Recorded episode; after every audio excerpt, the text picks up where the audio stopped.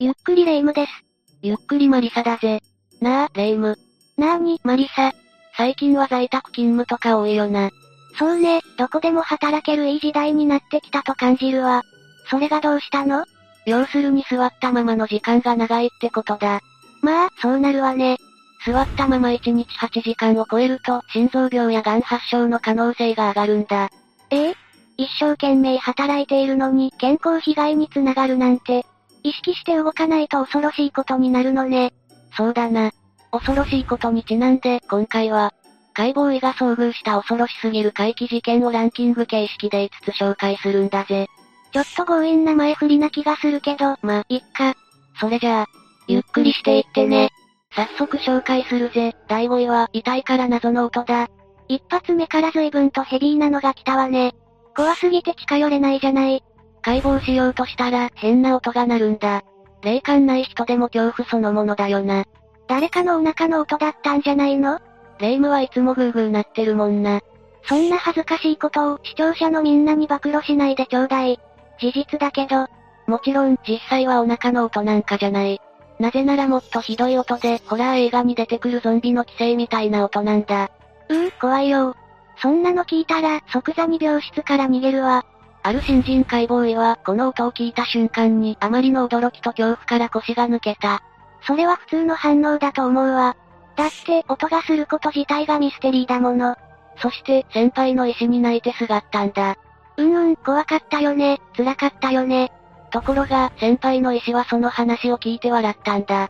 いくら笑い上手の私でも、さすがにこれは笑えないわ。ひどい先輩ね。もしかして、その先輩がいたずらを仕掛けていたとかじゃないお、なかなか鋭いところをついてくるじゃないか。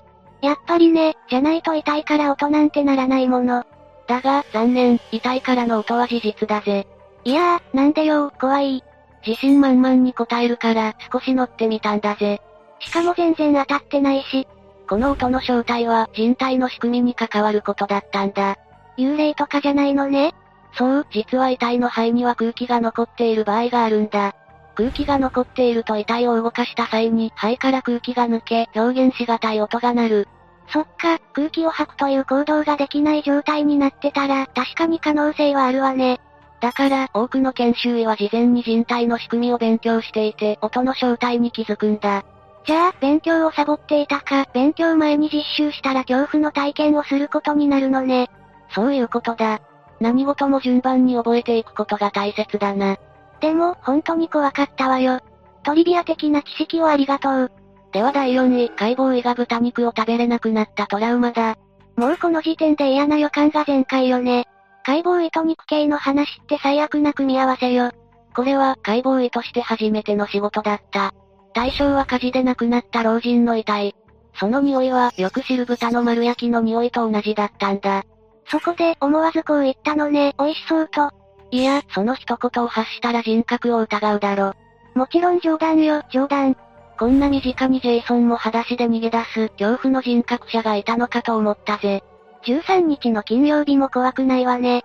そして、胸郭を開くと匂いだけでなく、ステーキのように見えたんだそうだ。焼けた遺体だと、一部だけ見たらそう見えるのかもしれないわね。そしてまたこう言ったのね、美味しい。二度目は視聴者もガチ判定してしまうから、やめておくんだぜ。わかった。そして、今日から豚肉や牛肉が食べれなくなりそうだわ。さすがに、そこまでイメージを具体的に沸かせる話術は持っていないんだぜ。実際に目の前で見たからこそ、トラウマになったという体験談だからな。そうなのね。私も想族だから、理想のデートとかすごく具体的にイメージできるの。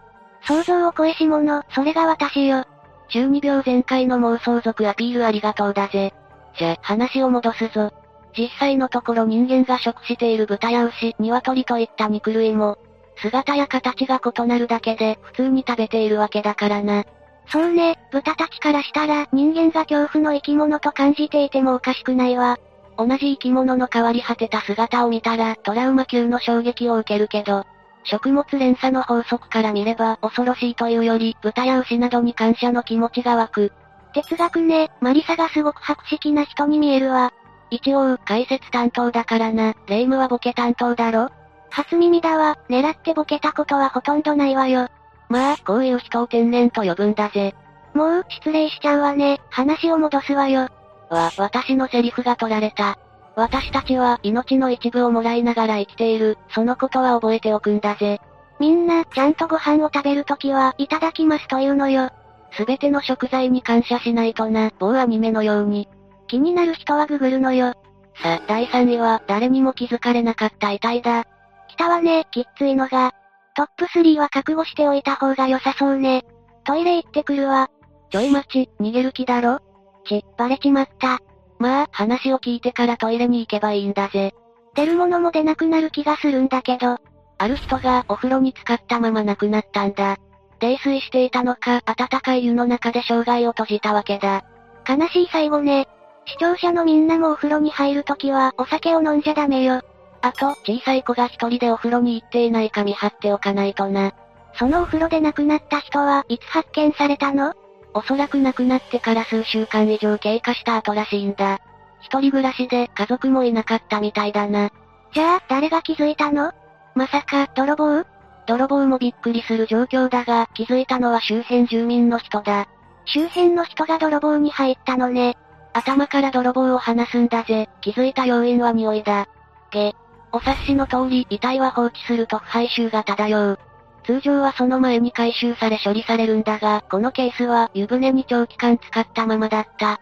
まさか、それで溶けた長時間湯に浸かっていると手の皮膚がふやけた感じがするだろそうね、その上、のぼせてフラフラになる効果もついてくるわ。それが何週間も経過すれば、まあ想像の通りになっていてもおかしくないよな。まさにじっくりことこと煮込まれたようなものだ。さぞや激しい異臭だったんでしょうね。回収に来た専門のプロでさえ、嘔吐したという話だぜ。そんなの一般人じゃ、まず耐えられないわね。その通り。想像するのも難しくないくらい悲惨な現場だが、聞くのと見るのとでは大違い。トラウマどころの騒ぎじゃないと思うんだぜ。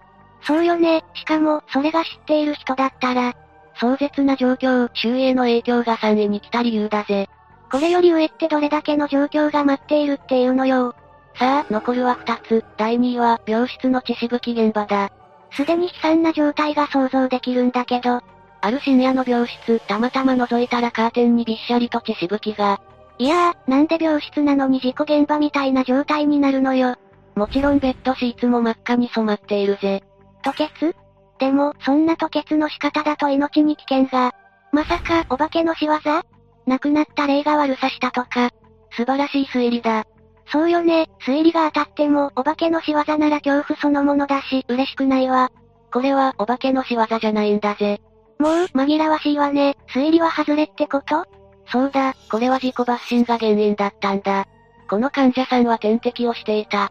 ということは、自分で抜いたってこと知識もない人が、医療器具を触ったら大変なことになりかねないわ。まあ、まさに大変なことになってしまったんだが、その上、皮膚を保護するシートが点滴の針に貼り付けられていたんだが、針と一緒にめくれてしまっていたらしい。あ、これは想像しない方がいいやつだわ、なんか痛い。そりゃあ、この状態なら、噴水のごと口が吹き上げてもおかしくないよな。なんでそんなことをしたのかしら恋なのか、無意識なのかはわからない。ただ、どんな理由があれど自分で勝手に触ったらダメなんだぜ。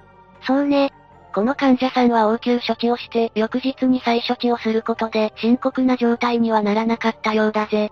よかった。大量出血は命に支障が出かねないものね。それにお化けの仕業でもなかったから、安心したわ。こういった事例は多くの病院でもあるみたいなんだ。そこに立ち会った医師はみんな、こういう、生きている人間ほど怖いものはないと。確かに、何するかわからない生き物ほど怖いものはないわね。そういうことだ。くれぐれも自分の判断で医療機器は触らないようにするんだぜ。お片付けも大変だからね。さあ、いよいよ最後の発表だ。第1位は、霊安室で起きた怪奇だ。霊安室とは、病院、斎場、警察署にあり、遺体を維持的に保管する部屋のことだぜ。霊安室と聞くだけで、背筋がゾクゾクするわ。まあ、遠慮せずに聞いてくれ。夜中の0時を過ぎていた頃、葬儀の準備で病院内の霊安室に一人で向かったんだ。よく一人で行けたわね。私なら足が進まないわ。真っ暗な道を進み、霊安室に着いた時、すぐに電気をつけたんだ。ごくり。そして、急いで用を済ませ、電気を切ってその場を後にした。よかった想像してても怖いけど、何もないのが一番よ。少しすると、背後から声が聞こえてきたんだ。おいでって。きゃー、無理、怖い。勇気を振り絞って背後を振り向いたら、う、うん。そこには誰の姿もなかった。幽霊の確定演出じゃないの走ってその場を去ったんだが、霊安室にはやはり誰もいなかったそうだ。幽霊は本当にいるのよ。だから怖いのよ。やっぱり1位は半端ないわ。ガチの話じゃない。まあ、霊安室はいろんな噂が飛び交っているから、事実かどうかは別の話になってくる。他にも、霊安室は急に電気が消えたり、隙間風が吹いたりと、コアバナの定番になるほど、実例が多い。怖い話を恋バナみたいに訳さないでよ。怖さは全然変わらないから。謎の電気消灯は霊のいたずらというより、個人が霊となって間もないから、うまく動けず、誤って電気を消してしまったという説もあるな。うーん、そう聞くと怖くないし、お茶目だなと思うわね。まあ、濃厚なのは個人が悪霊となって生きている人へいたずらしている説だな。現世の未練を晴らすかのように驚かして楽しんでいる。その説は嫌だわ。怖いし、もう、ってなる。さらに死者の声を聞くこともあるんだ。そんなの聞いたら耐えられないわ。ちなみに人間の脳はブラックボックスだと聞いたことはあるか実は思いや想像が現実に起きることは多々あるんだ。なるほどね、今の話は納得できるわね。人の思い込みってすごいもの。恋は盲目って言葉もこの現象に近いわね。まあ、ここを言い出したらキリがないんだが、例の話は真実と妄想が織り交ざるもの。あまり深く考えすぎない方がいいと思うんだぜ。そうね、おかげで少しだけ恐怖がなくなったかもしれないわ。以上で解剖医が遭遇した恐ろしすぎる怪奇事件5選の紹介は終わりだぜ。ほんと怖かった。今夜はトイレに行くのも大変だわ。特に病院は生と死の狭間とも言われるくらい多くの出来事が毎日起きている。だから余計に例の話が多く出るわけだ。私、絶対に解剖医や医師にはなれないわ。霊感というより、暗いところすら怖いし、霊夢に医師は厳しそうだな。一人でも多くの人を救うため、お医者さんたちはトラウマ級の体験をしても、歯を食いしばって頑張ってるんだぜ。すごく応援したくなっちゃったわ。恐怖に負けず頑張ってください。それじゃあ、今日はこの辺で終わるぜ。この動画が良かったと感じたら、高評価とチャンネル登録をよろしくね。それでは最後までご視聴ありがとうございました。